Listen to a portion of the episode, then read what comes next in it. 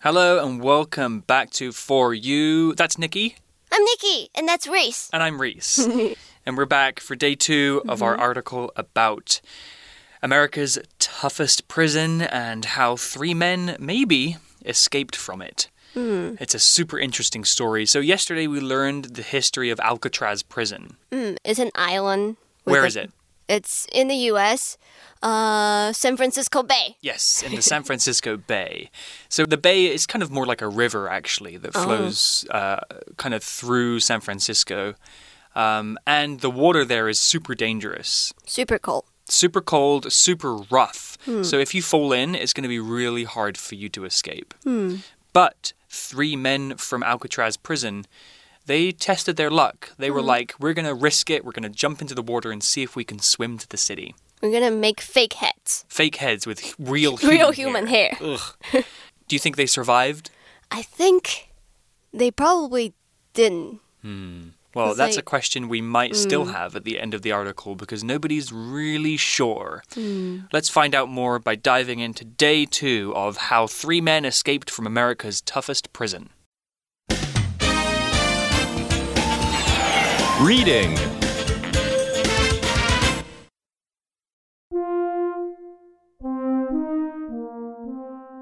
How three men escaped from America's toughest prison.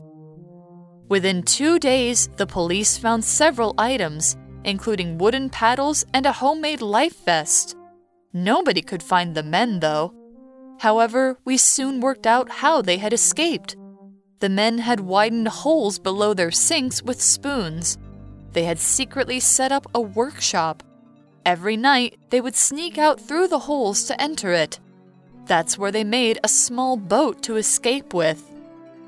The FBI claimed the men had drowned while trying to swim to safety. However, their bodies have still never been found. In 2013, the police received a strange letter. It claimed to be from John Anglin. It said that he had cancer and that he would trade another year in prison for medical care. It also said that Clarence died in 2008 and that Morris died in 2005. Sadly, no one could tell if the letter was really from John Anglin. So, to this day, no one really knows if the three men survived.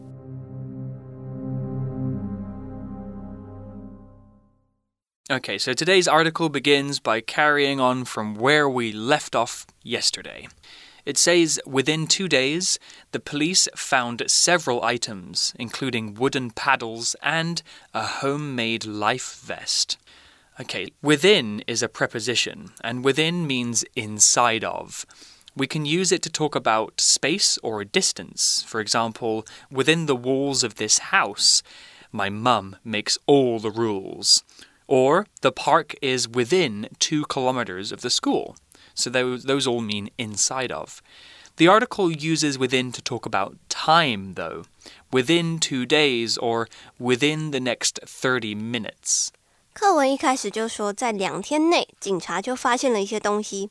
Within 是介系词，指的就是在一段时间内，不能超过一个特定的时间。 那除了用来表示一段时间内，我们也可以用 within 来表示一段距离之内。 And then we also saw the word including. Include is a verb, and to include means to contain or have one thing as part of a whole, as part of something bigger or more. If something is included, that thing is part of the thing you're describing. So, if you go to McDonald's and order a set meal, a drink and fries are included. The article talks about some items found by the police. The things they list, wooden paddles and a life vest, are included. That means those things were there, but there were other things too that they didn't mention. So here's an example sentence with including. My whole family, including my grandparents, will go on vacation to Greece this summer. Including 是介系词，表示包含某个东西。For example, when I write a paper or a report, our professor will always ask us to write 15 pages, including references. 那 include 是动词，也是包含或是包括的意思。它的相反呢，就会变成 exclude，意思就是排除或者是不考虑。For example, during this pandemic, we cannot exclude the possibility that a lot of people are asymptomatic. 例句说：“我全家人，包含爷爷奶奶，都会在暑假的时候去希腊玩。” And then we also had the word wooden. Wooden, W O O D E N, is an adjective, and wooden describes something made of wood. Wood comes from trees, and anything made mostly of wood can be described as wooden. So, for example, you could have a wooden toy, a wooden house, or a wooden table. Here's an example sentence My grandmother lives alone in an old wooden cabin in the forest. Wooden 是形容词，用来形容一个木头做的东西，一个木制品。Wood 就是它的名词，指的就是木头。那在这边课文提到的呢，就是木质的船桨。例句说：“我奶奶一个人住在森林里的一栋老木屋。” So close to here where we're recording, actually, Nikki, mm -hmm. there are we're in Dongmen in Taipei. Mm -hmm. There are some old Japanese houses close by, right? Just just so. down the street. Oh, There's, yeah, yeah, yeah. They're beautiful old wooden, wooden uh, colonial houses. houses. and they're very pretty. Um, they're made of like an old brown wood. I'm not sure what kind mm. of wood, mm. but they're super nice. Uh, so those are wooden houses, and I'm looking at a wooden door right now. Mm. All right, we also have the words paddle and homemade. So paddle is a noun, but it can also be a verb. Paddle is a wooden stick with a flat part on the end that you use to move a boat through water. You put the paddle in the water and push the water away from you to move the boat forwards. Homemade is an adjective, and you can probably guess what this means. If something is homemade, it was made at home. More specifically, you didn't buy it from a store, you made it yourself. So you could make a cake yourself, it would be homemade. Or if your uncle helps you build a go kart in your garage, that would be homemade too. Paddle 在这边指的是名词，就是划船时候用的船桨。那它也可以当动词。当动词使用的时候呢，就会是用桨来划船的意思，或者是游泳的时候泼水，也可以说是 paddle。 那再来，homemade 是形容词，顾名思义就是你在家里做的，你自己手工做的东西。For example, you can make some homemade cookies or some homemade videos. Oh, when I was a kid, we used to love making homemade videos. About what? Just like me and my brothers and sisters just messing around. Uh. Yeah, maybe playing with our dog or something. Mm. Okay, back to the article, and it says that nobody could find the men, though. However, we soon worked out how they had escaped. 课文接着说，但是呢，却没有人可以找到这些逃犯。不过他们后来 they worked out how they had escaped，意思就是说他们理解出、想出来他们是怎么办到的了。Work out 在这边指的就是想出来，知道是怎么回事。那 work out 另一个意思呢，可以说是运动、健身，like weightlifting or doing cardios can count as working out. Hmm, I've been working out more recently to try and be healthy. Okay, the article continues with the men had widened holes below their sinks with spoons. What does that mean? Well, let's talk about the verb widen first. Widen means to make something wider. Wide, W I D E, is an adjective which means something has a long or large width. That's when you measure the size of something across from side to side instead of from top to bottom. So when we talk about how tall somebody is, that's their height. But if you're talking about maybe how big somebody is from side to side, that would be their width. The verb to widen means to make something bigger when you measure it from side to side. The article talks about the prisoners digging holes and widening them. That means they make the holes bigger and fatter so that they can squeeze through them. Here's an example sentence for widen. We need to widen the hole in the wood first. It's not big enough for the screw to fit inside. Widen 是动词，指的就是使某个东西变宽、加宽的意思。 那 wide 这个字呢是形容词，意思是宽的。那它在它后面加了一个 suffix en，指的就是会变得怎么样。For example, darken 是变黑，也是这样的用法。 We also had the word sink, which is a noun. So you might know the word sink as a verb, which means to kind of fall Mm-hmm. underwater, right? And maybe drown if you don't escape. Yeah, not fun. But here we're not talking about falling underwater, we're talking about a noun. A sink is a fixed basin in a kitchen or bathroom. That's where the taps or faucets are. A sink is a place where you wash your hands after using the bathroom, or a place where you wash your dishes and cups after dinner. An example sentence with the noun sink could be Please put your dirty plates in the sink when you've finished eating Sink 是名词，在这边指的就是洗手台或是水槽，就是你洗碗或者是洗手的地方。那如果它当动词的时候呢，就会是沉入的意思，sink into the water。例句说：你吃完饭，请将你的脏碗盘放到水槽里。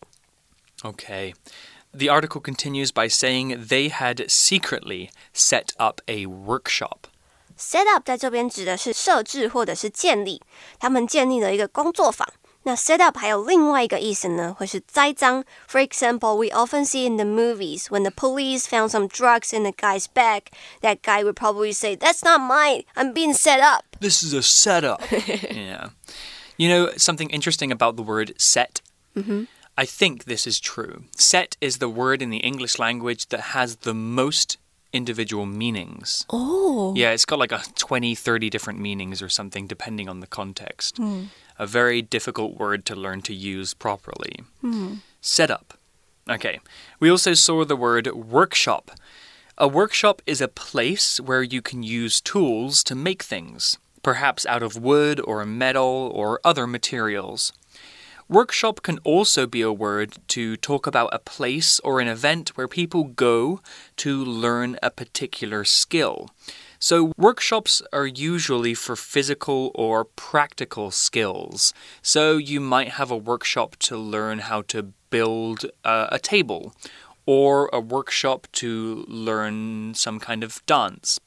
Workshop 指的就是工作坊，可以是真的做东西的地方，像是我们小时候都会去做肥皂，或者是自己用纸浆做纸，那种都可以说是一种 workshop。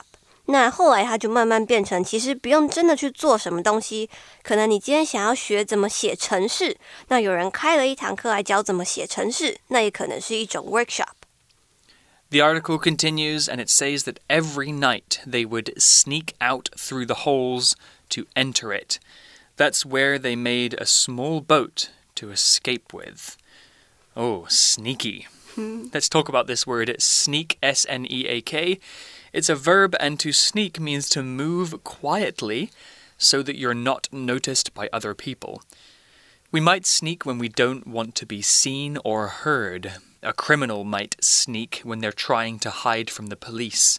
Or a naughty boy or girl might sneak in their house if they get home late and don't want to wake their parents.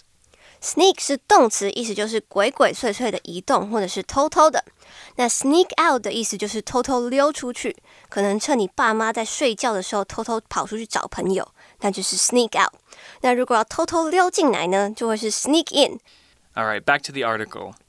The FBI claimed the men had drowned while trying to swim to safety. So the FBI said that they had drowned. Drown is a verb, and to drown means to die underwater because you can't breathe. You have no oxygen. Swimming can be fun, but we should be careful because it can be quite easy to drown, especially in the ocean where the waves come crashing down. An example sentence could be I nearly drowned in the sea when a huge wave pushed me underwater. Drown 是动词，意思是溺水或者是溺死。So if you don't know how to swim, you're very likely to drown if you go deep into the sea. 那这篇课文就是说，FBI 的人宣称，here the author uses the word claim. It means that they're not 100% sure about what they said. 那这边他们宣称这些逃犯在逃走的时候已经溺水死掉了。 Well, this next part of the article is the one that I find the most interesting. The article continues However, their bodies have still never been found. In 2013, the police received a strange letter. It claimed to be from John Anglin. It said that he had cancer and that he would trade another year in prison for medical care. Is this real? We're not sure. Mm. Let's look at the word trade first.